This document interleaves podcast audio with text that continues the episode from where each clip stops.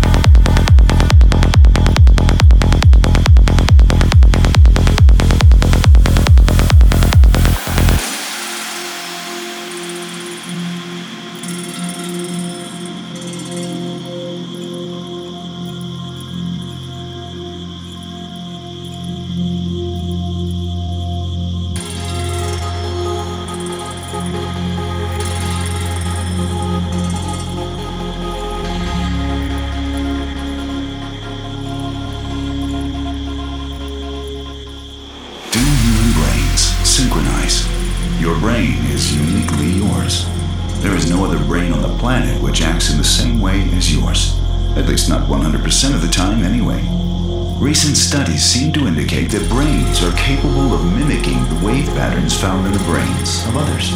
When two beings get together for whatever reason, the activity in the brain starts to mirror that of their partner. So, what does this mean?